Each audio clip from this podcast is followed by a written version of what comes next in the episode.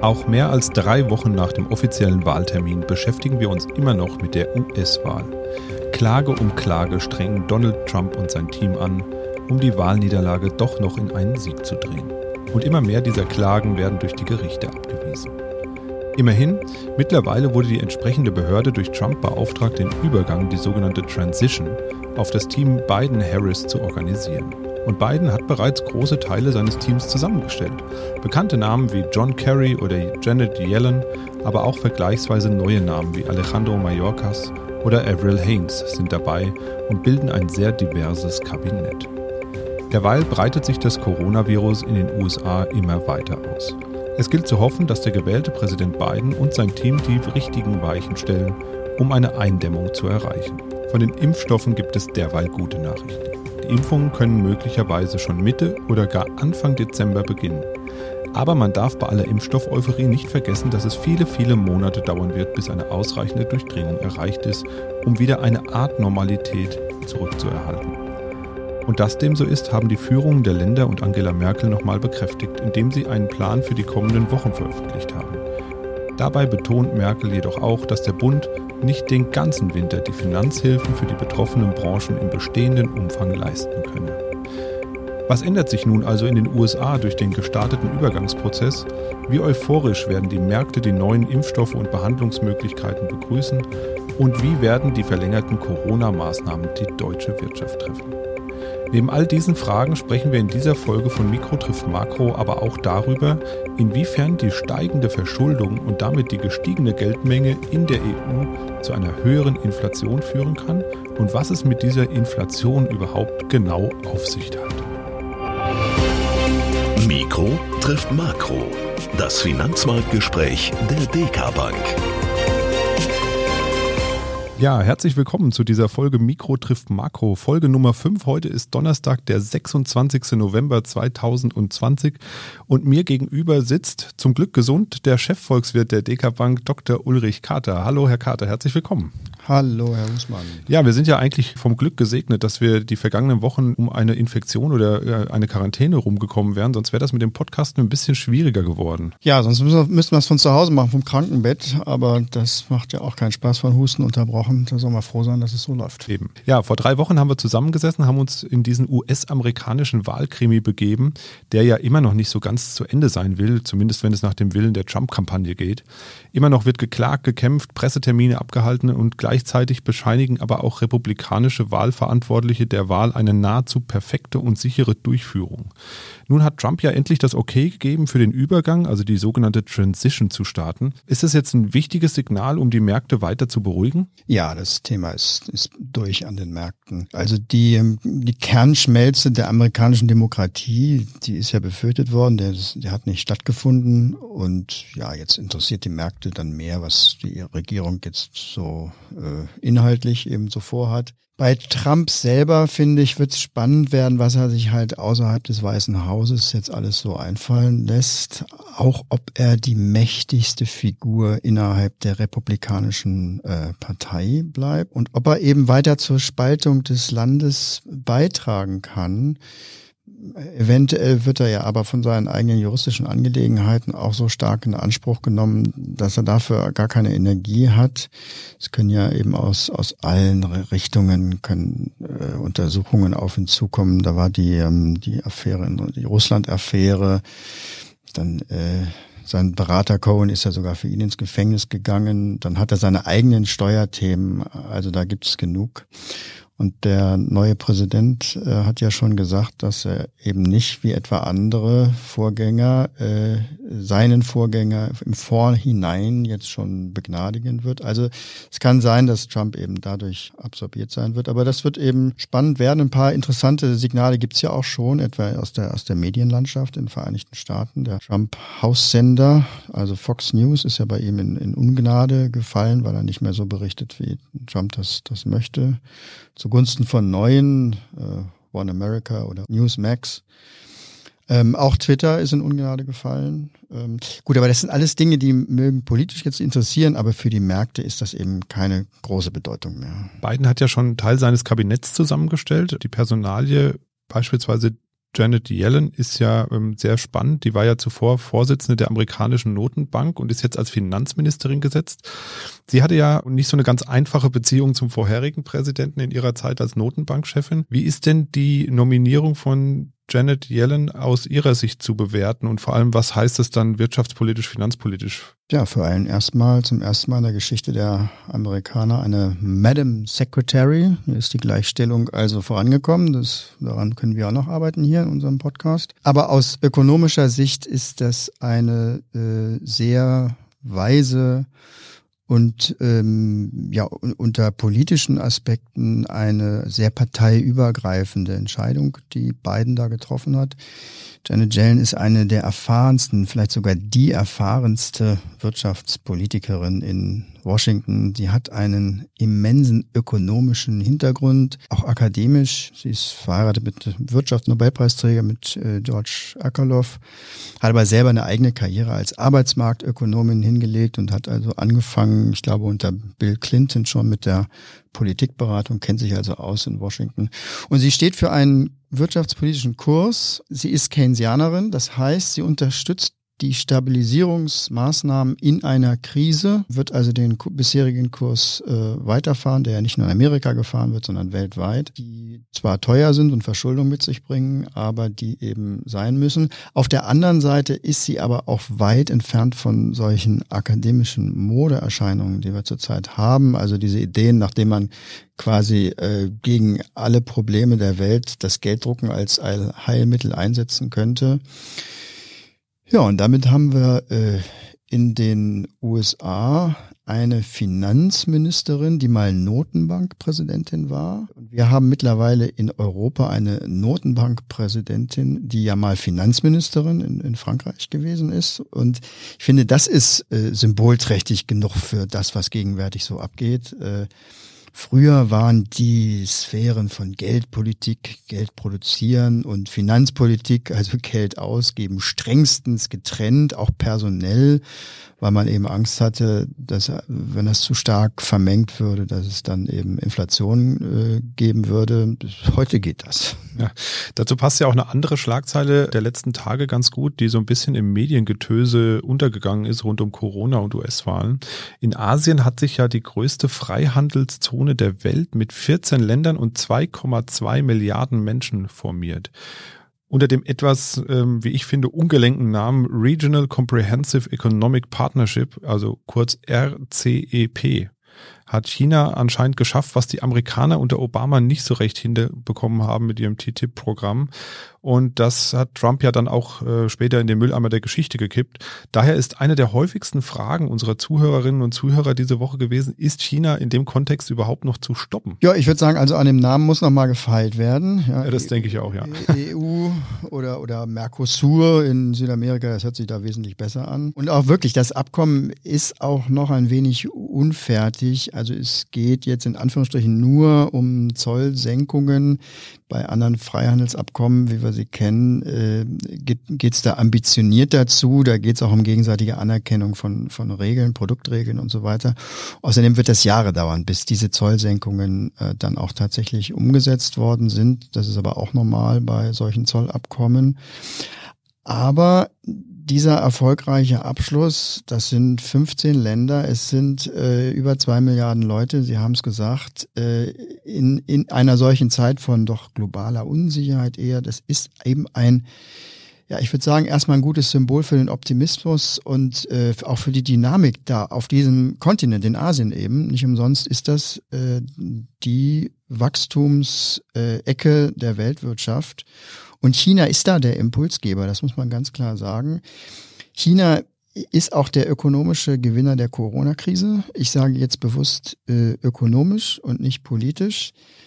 Denn gleichzeitig mit der besseren wirtschaftlichen Bewältigung ist doch das, das Misstrauen, auch gerade in dieser Corona-Krise, das Misstrauen gegenüber einer fairen Partnerschaft mit dem Land in der ganzen Welt doch, doch deutlich gewachsen. Ähm, und das zeigt eben dann auch die Konflikte von morgen. Aber keine Frage, mit, mit solchen Instrumenten, Handelszonen und ähm, vor allen Dingen eben auch die äh, Infrastrukturinitiative, die ähm, Belt and, and Road Projekt, was, was China ja auch vorantreibt, baut China seinen Einfluss einfach systematisch aus. Die US-Wahl war ja so ein richtiger Dauerbrenner dieses Jahr, genauso wie Corona. Von beiden Themen hat man irgendwie so ein bisschen die Nase voll, aber gleichzeitig sind sie auch unser täglicher Begleiter in diesem Krisenjahr 2020, zumindest bei uns beiden auf jeden Fall und ich glaube bei vielen von unseren Hörerinnen und Hörern auch. Ja, zumindest bei Corona scheint es nun ja auch ein leicht glimmendes Licht am Ende des Tunnels zu geben. Mindestens ein Impfstoff steht in den Startlöchern und angeblich soll es noch im Dezember losgehen mit den ersten Impfungen. Großbritannien hat, glaube ich, gesagt, sie wollen direkt Anfang äh, Dezember schon beginnen, möglichst, und äh, drücken da richtig auf die Tube.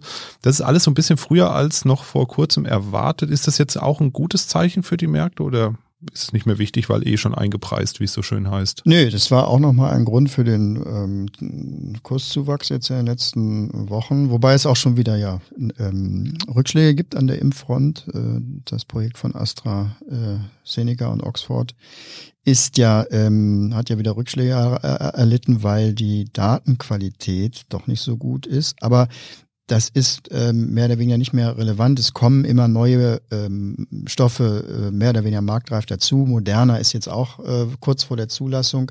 Und für die für die Finanzmärkte ähm, ist das einfach eine Bestätigung dessen, was ja schon im Drehbuch für 21 äh, drinsteht das Vertrauen an den Finanzmärkten, ob das die Anleihemärkte sind, Staatsanleihenmärkte sind, die Aktienmärkte insbesondere, die, das ruht ja auf zwei Säulen. Zum einen darauf, dass die Regierungen und Notenbanken den, den Unternehmen und den Haushalten in dieser schwierigen Zeit, in diesem tiefen Graben eben eine ausreichend lange Brücke bauen, dass man eben das, das rettende Ufer auf der anderen Seite vom Corona-Fluss eben erreichen kann. Und das klappt ja auch.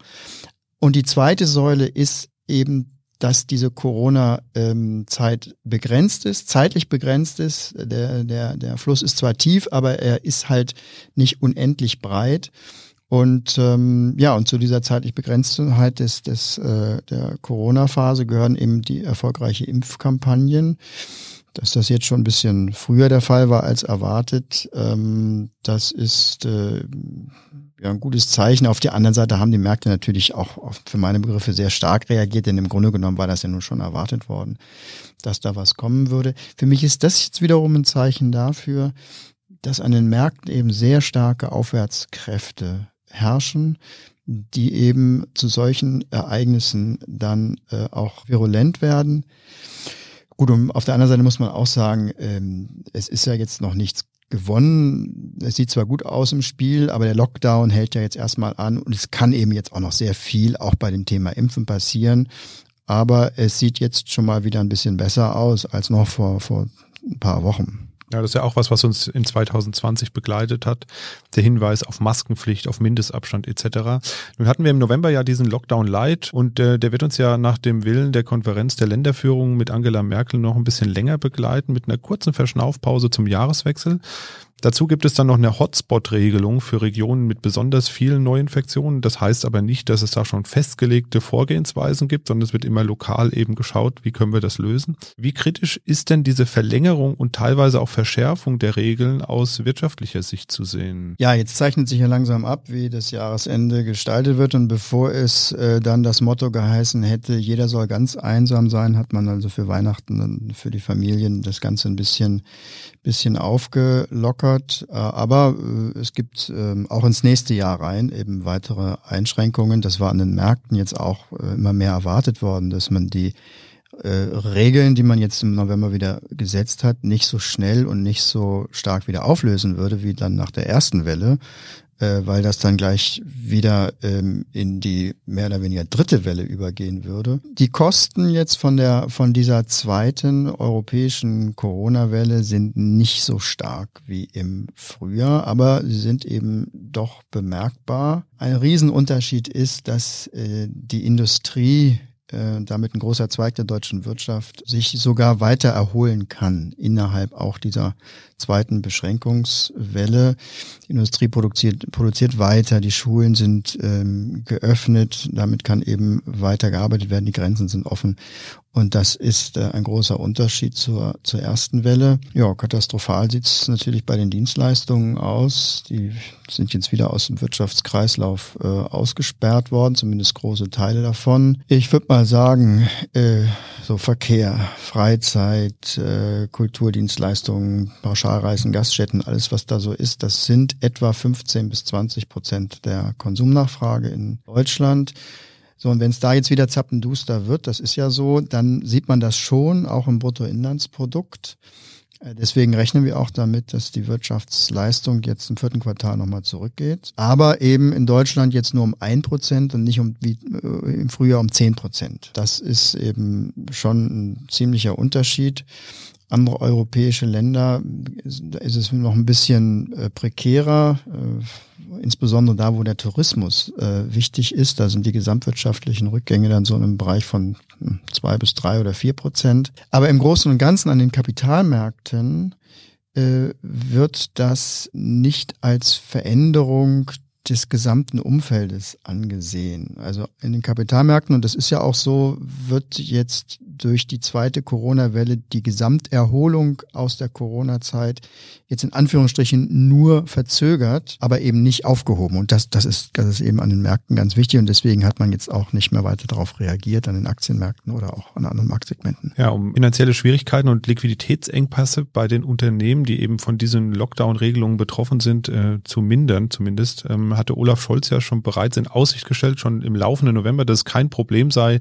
mehr Unterstützungsleistungen für Unternehmen bereitzustellen. Wir hatten ja in der letzten Folge schon mal über das Thema Verschuldung recht ausführlich gesprochen und dennoch dürfte einige der Zuhörenden überrascht haben, mit welcher Selbstsicherheit der deutsche Finanzminister dies verkündet hat. Also mich hat es zumindest überrascht, denn schließlich haben wir in der Bundesrepublik bereits unglaublich hohe zusätzliche Schulden aufgenommen. Frau Merkel hat es heute in der Regierungserklärung auch nochmal erwähnt, dass die neu aufgenommenen Schulden durch diese Krise schon jetzt sehr hoch sind. Ja, woher nimmt Herr Scholz denn diese Selbstsicherheit, dass wir noch mehr stemmen können und wie stark ist denn unsere Verschuldung tatsächlich angestiegen? Ja, also das Geld hat er. Da äh, kann er schon äh, Selbstbewusstsein oder zumindest kann er sich leihen. Äh, das funktioniert schon, das haben wir auch gesehen. Dazu kommt ja noch, dass die bisherigen Programme, die bereits angekündigt sind, ja gar nicht äh, oder sehr wenig in Anspruch genommen worden sind. Da gibt es eine ganze Reihe von Gründen drüber. Das ist so ein bisschen das dann doch in einigen Fällen langwierige Antragsverfahren gewesen.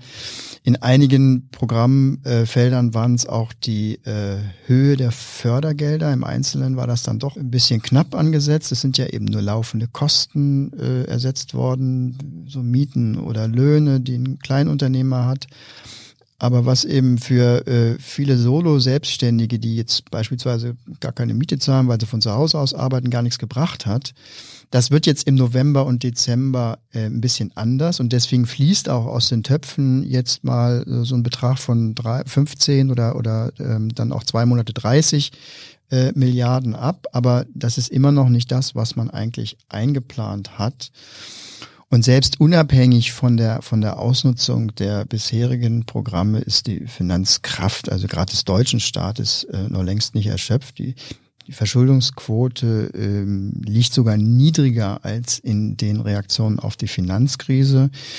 Die Staatsschuldenquote steigt jetzt äh, durch Corona etwa von 60 auf ähm, gut 70 Prozent. Und wir waren nach der Finanzkrise, waren wir bei über 80 Prozent. Also an der Finanzierungsmöglichkeit scheitert das in, in Deutschland zumindest nicht. In anderen Staaten müsste man eigentlich jeden gesondert mal durch, durchdiskutieren. Aber natürlich, das erhöht jetzt wieder die ähm, Verschuldung. Der Staat gibt neue Anleihen aus und die Notenbank kauft diese Anleihen zu einem großen Teil an. Und ja, und die zahlt eben mit äh, frischem Geld. Das muss also ja noch nicht mal mehr gedruckt werden, wie das so früher hieß, äh, Keller und Notenpresse. Denn unser Geld besteht ja nur noch zu etwa fünf Prozent aus Bargeld. Der Rest der Geldmenge äh, in Deutschland, in allen anderen Ländern sind, sind Einlagen, sogenannte äh, Giralgeld. Und äh, Giralgeld, ja, das ähm, entsteht auf Knopfdruck im Computer. Ja, das Wünscht man sich doch auch, ne? Ja. Sehr, sehr praktisch. Kommen wir nochmal ganz kurz zurück zum Thema Verschuldungsquote. Sie haben eben gesagt, so schön, ist von 60 auf 70 Prozent gestiegen und so weiter. Was sind denn das für Angaben? Ich glaube, nicht jeder draußen, der uns zuhört, versteht, was 60 äh, oder 70 Prozent Verschuldungsgrad aussagt. Das machen wir auch mal ganz äh, gesondert. Da gehen wir auch nochmal in einem anderen Podcast drauf ein. Diese elenden Verschuldungszahlen. In dem Fall heißt es jetzt 60 Prozent äh, an Schuldenstand. Das ist das, was der deutsche Staat und die Bundesländer und auch die Gemeinden an Verschuldung, Anleihen oder auch Kredite bisher aufgehäuft haben.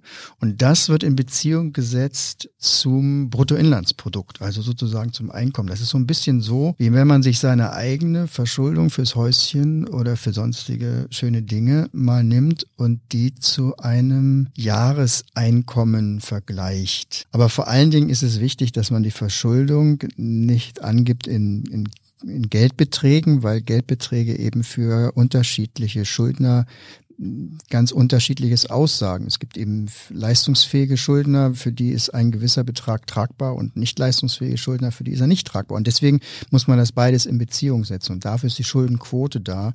Steht ja auch im Maastricht-Vertrag 60 Prozent äh, Schulden in Relation zum Bruttoinlandsprodukt seien sinnvoll. Diese Überlegung äh, ist 20, 30 Jahre alt, hat sich äh, jetzt ein bisschen relativiert.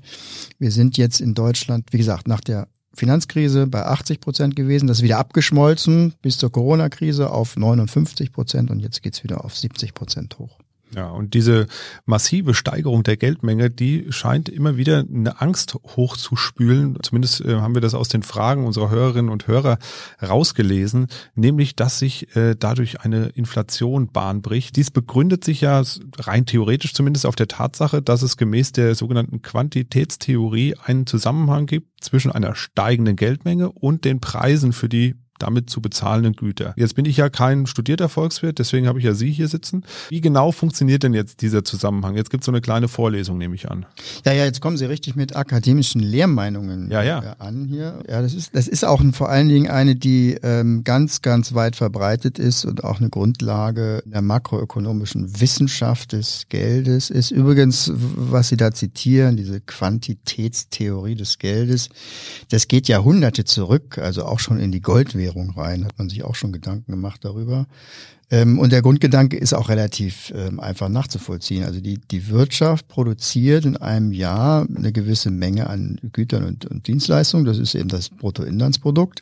Und um das zu produzieren, braucht man eben für den Austausch zwischen den einzelnen Akteuren, braucht man eben eine gewisse Menge an Geld und auch um die Investitionen zu finanzieren. Und dieses umlaufende Geld, das ist eben die Geldmenge. Das ist das gesamte Geld, was in der Wirtschaft gerade so äh, verwendet wird produziert wird dieses Geld vom Bankensystem, aber letztendlich von der Zentralbank. Die hat also den Daumen drauf, die hat die, die Kontrolle. Ja, und dann kann die Notenbank ja auf folgende Idee kommen. Ähm, wir äh, könnten den Wirtschaftskreislauf einfach ein bisschen schneller laufen lassen. Wir könnten das Bruttoinlandsprodukt steigern, indem wir einfach mehr Geld bereitstellen. Und das ist eine häufig ähm, äh, gemachte Überlegung. Und das hat auch durchaus in gewissem Umfang äh, Erfolg. Das funktioniert auch. Mehr Geld in den Händen von Unternehmen und auch von Haushalten heißt schon, dass die eben dann auch mehr kaufen. Aber das schlägt irgendwann dann natürlich um, gibt ja dann nichts umsonst, denn wenn die Nachfrage dann stetig steigt, dann stößt sie halt irgendwann in der Wirtschaft auch an die Grenzen des Machbaren, und zwar im wahrsten Sinne des Wortes, also des Produzierbaren. Man kann eben mit einem vorhandenen Apparat an, an äh, Ausrüstung, Fabriken und eben der Volkswirtschaft nicht beliebig viel an Bruttoinlandsprodukt erzeugen und man kann auch nicht alles im importieren dann in der Welt, dann schmiert dann nämlich der Wechselkurs irgendwann ab. Und dann hat man folgende Situation, wenn also die Geldmenge immer weiter steigt, dann gibt's halt immer weiter Nachfrage äh, und die übersteigt dann irgendwann das Angebot. Ja, und die Folge ist, die Unternehmen äh, erhöhen dann Preise und zwar überall und auf, auf Dauer und zwar so lange, bis eben sich dann die Nachfrage wieder zurückstutzt auf das Ausmaß, was tatsächlich auch produzierbar ist. Dann ist eben diese erhöhte Nachfrage etwas entwertet worden auf das realistische Maß. Ja, und daher kommt man zu der äh, Idee, dass eine dauerhaft schneller steigende Geldmenge, als sie eigentlich Verwendung finden kann und mit dem natürlichen Wachstum von der Wirtschaft äh, einhergeht. So ein bisschen Geldmengensteigerung ist in Ordnung, weil die Wirtschaft wächst ja auch aus natürlichen Gründen.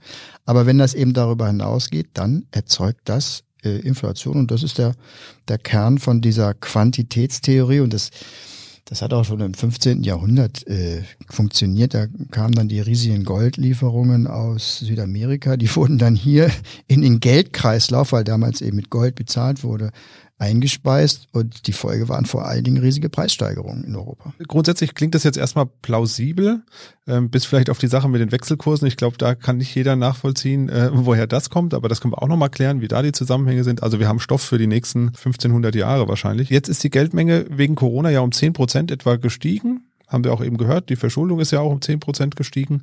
Das heißt, ähm, wir kriegen jetzt so etwa zehn Prozent Inflation oder was? Ja, das ist halt Ökonomie. So einfach ist es nämlich auch nicht. Schade. Ja, das äh, habe ich auch häufiger mal immer gedacht.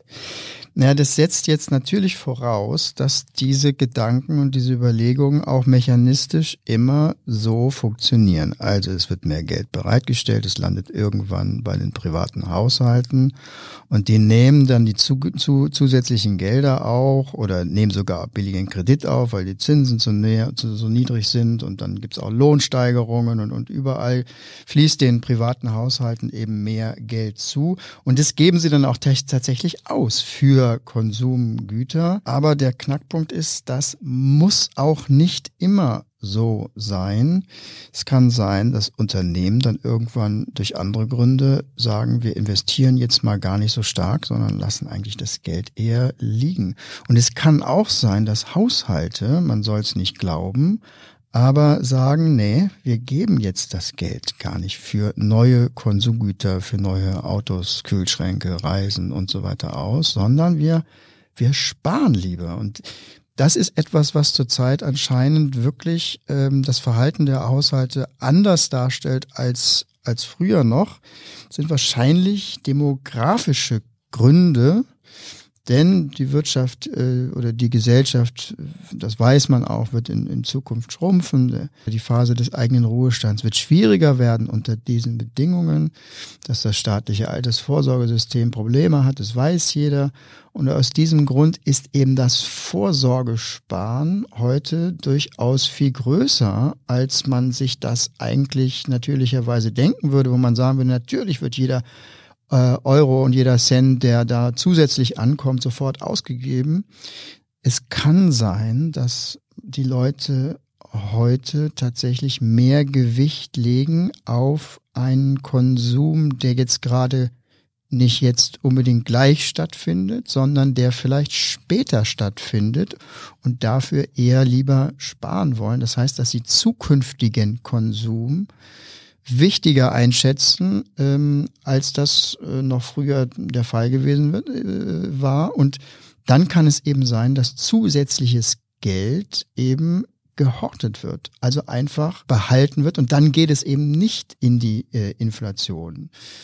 Man kann sich das vielleicht auch nochmal an einem anderen Beispiel deutlich machen. Wenn wir hören würden, dass die Anzahl der Autos, die in Deutschland verkauft werden, sich in kurzer Zeit äh, verzehnfacht hat, dann müsste man eigentlich ja auf erstmal im ersten Schritt auf ein immenses Verkehrschaos in den Straßen schließen, würde sagen, da kommt ja keiner mehr durch. Aber auch das wäre eben nicht der Fall, wenn aus irgendwelchen Gründen Leute zusätzliche Autos kaufen und die sich bei sich zu Hause in den Garten oder in die Garage stellen und ansonsten ihr Verkehrsverhalten gar nicht ändern. Dann bleibt der äh, Verkehr äh, gleich, obwohl eben sehr, sehr viele Autos mehr verkauft worden sind. Und ähm, ähnliche ähm, Mechanismen kann es dann eben auch bei dem Thema der Geldmenge geben. Das kann inflationsneutral bestehen bleiben. Da kann vielleicht eher etwas Geld verwendet werden dafür, dass man sich dann noch Vermögensgüter kauft, das heißt Aktien, Anleihen oder auch Immobilien. Wir sehen ja eben auch da die Preissteigerungen. Das ist eben auch das, was wir gegenwärtig beobachten. Das heißt aber, nicht, dass dieses Geld auch auf ewig dann nicht mehr inflationsrelevant ist, sondern wenn die Leute in den nächsten Jahren ihre Gewohnheiten wieder ändern sollten und doch wieder mehr konsumaffin werden sollten. Vielleicht, weil viele das Rentenalter dann erreicht haben und sehen, es reicht ja dann äh, und dann ihr ähm, Vermögen auch auflösen dann kann auch diese Quantitätstheorie ruckzuck wieder da sein. Also sehen, das ist nicht so mechanistisch zu sehen und das ist, glaube ich, auch ein schönes Beispiel, wie die Ökonomie funktioniert oder eben manchmal auch nicht funktioniert. Und dann kaufen sich alle von dem gesparten Geld Autos und stellen sie in die Garage. Solange sie nicht damit rumfahren, ist okay. ja, ich glaube, es gibt noch eine ganze Reihe an Dingen, die wir jetzt äh, zum Thema Inflation besprechen könnten. Zum Beispiel auch, warum es immer heißt, die Inflation ist ja ganz niedrig, äh, schon so viele Jahre lang oder nicht besonders hoch aber irgendwie habe ich das Gefühl, jedes Wochenende kostet das Brötchen beim Bäcker fünf Cent mehr. Ähm, oder warum es eigentlich so schlimm sein soll mit der Inflation. Vielleicht ist es ja gar nicht so schlimm, wie wir immer denken. Aber uns läuft heute so ein bisschen die Zeit davon. Wir sind schon äh, ziemlich lang geworden heute, ähm, vergleichsweise lang zumindest. Definitiv. Also das müssen wir, glaube ich, an der Stelle genau. mal sagen. Ähm, wir werden immer wieder auch andere Aspekte eines Themas aufrollen, denn wir hätten einen extremen Longcast, wenn wir ein Thema wirklich in aller ähm, äh, Tiefe dann äh, erschöpfend behandeln wollen. Außerdem wollen wir auch immer die aktuellen Entwicklungen in, in Blick nehmen. Deswegen, wir werden immer wieder auf solche Aspekte Verschuldung, Inflation, Armut, Reichtum, äh, Produktion, Produktivität und so weiter zurückkommen. Ja, und äh, damit wir nicht enden wie eine Kurzgeschichte, nämlich mit offenem Ende, nochmal ganz konkret, ähm, mit welcher Inflation rechnen Sie denn nun und was machen denn die Anlegerinnen und Anleger draußen, die jetzt sagen, sie wollen ihr Depot trotzdem wetterfest machen, auch wenn es vielleicht gar nicht so ja, dringend ist. Ja, klar, ganz, ganz, ganz konkret. Wir haben ja auch gerade unsere Prognosen jetzt äh, vorgestellt für ähm, 2021, 2022. Also wir rechnen in Deutschland jetzt für die kommenden beiden Jahre mit einer Inflation von 0,5 und 0,8. Äh, da ist also von Inflation jetzt nicht so viel zu, zu äh, sehen. Eben aus den genannten Gründen. Das Geld wird eher gehortet wir können uns vorstellen, dass vielleicht in der zweiten Hälfte der 20er Jahre sich das Inflationsrad äh, ein bisschen schneller drehen könnte, aber das ist eben noch, noch sehr weit weg. Und aus Anlegersicht, naja, also äh, am schlechtesten äh, ist eben bei Inflation das Sparkonto, weil der, der Nullzins auf dem Sparkonto bleibt oder sogar der Negativzins. Und die Inflation frisst dann eben noch zusätzlich an den Spargeldern die, die, die Kaufkraft äh, weg. Und das, das läppert sich dann über die Jahre auch, selbst wenn es eben nur niedrige Jahresraten sind. Aber äh, ganz gut aufgestellt ist man mit ähm, Aktien natürlich. Denn schließlich sind es ja eben die Unternehmen, die diese Preiserhöhungen und damit die Inflation machen und können ihre Gewinne dann ein bisschen damit ähm, abfedern. Aber auch bei Anleihen gibt es Instrumente, die gegen Inflation schützen und deswegen heißen die auch inflationsgeschützte Anleihen. Die zahlen dann also die Inflationskomponente, die sich dann ergibt, äh, quasi mit auf. Zinssatz steigt dann, wenn die Inflation steigt und das könnten dann äh, in den nächsten Jahren auch ähm, interessante Anlagemöglichkeiten werden. Mal sagen, lassen wir uns mal in einem oder zwei Jahren drüber sprechen. Ja, dann würde ich sagen, wir machen mal ein Schleifchen dran für heute, weil wir sind fast zehn Minuten länger, glaube ich, als sonst. Ähm, also gab ordentlich was auf die Ohren heute. Ja, wir bewegen uns ja apropos Schleifchen auch so ein bisschen auf Weihnachten zu und auch wenn wir dieses Jahr wohl oder übel mit der ein oder anderen Einschränkung klarkommen müssen über die Feiertage, hoffe ich, dass wir trotzdem ein bisschen vorweihnachtliche Stimmung genießen können, alle zusammen. Es wird keine Weihnachtsmärkte geben, also muss man sich den Glühwein zu Hause warm machen und sich in den Garten oder auf den Balkon stellen, um das Weihnachtsmarkt-Feeling zurückzuholen. Vielleicht sind ja auch ein paar Nachbarn, denen man über den Zaun zuprost posten kann. Lassen Sie sich was einfallen, machen Sie es zu Hause gemütlich, genießen Sie die Tage vor und nach Weihnachten, um sich so ein bisschen zu erholen. Ja, und in dem Zuge möchte ich mich nochmal bedanken bei allen, die uns in den letzten Wochen und äh, Tagen geschrieben haben. Wir haben nämlich wirklich viele Rückmeldungen bekommen von Hörerinnen und Hörern, die wir auch immer wieder gerne aufgreifen. Und sollten Sie auch Fragen haben oder auch schon immer mal wissen wollen, was es für Zusammenhänge gibt in der Volkswirtschaft oder bestimmte Themen sind Ihnen unklar, dann schreiben Sie uns einfach eine kurze E-Mail an die Adresse podcast.dk.de Und Herr Carter kann fast alles beantworten, zumindest in der Volkswirtschaft, würde ich mal behaupten. Ich weiß nicht, wie es mit Fußballwissen aussieht, aber ähm, ich glaube, die meisten Fragen aus der Volkswirtschaft kann er beantworten. Jetzt kommt Veraltet noch was. Veraltet zumindest äh, schneller als in der Ökonomie, das ist ein kleiner Tod. ja, das stimmt allerdings. Und natürlich freuen wir uns auch über konstruktive Kritik, Anregungen und Wünsche Ihrerseits. Also einfach schreiben an podcast@ dk.de. Und zu guter Letzt nochmal ein Hinweis an alle, die uns zuhören und den Webplayer nutzen dazu, zum Beispiel auf dk.de.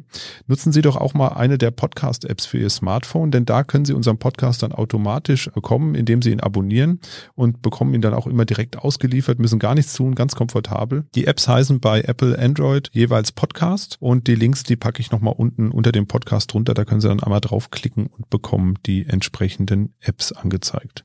Ja, dann sage ich vielen Dank fürs Zuhören. Starten Sie gemütlich in die kalte Jahreszeit und vor allem bleiben Sie gesund. Bis bald. Tschüss. Mikro trifft Makro ist ein Podcast der DK Bank. Weitere Informationen zur DK Bank finden Sie unter www.dk.de-dk-gruppe.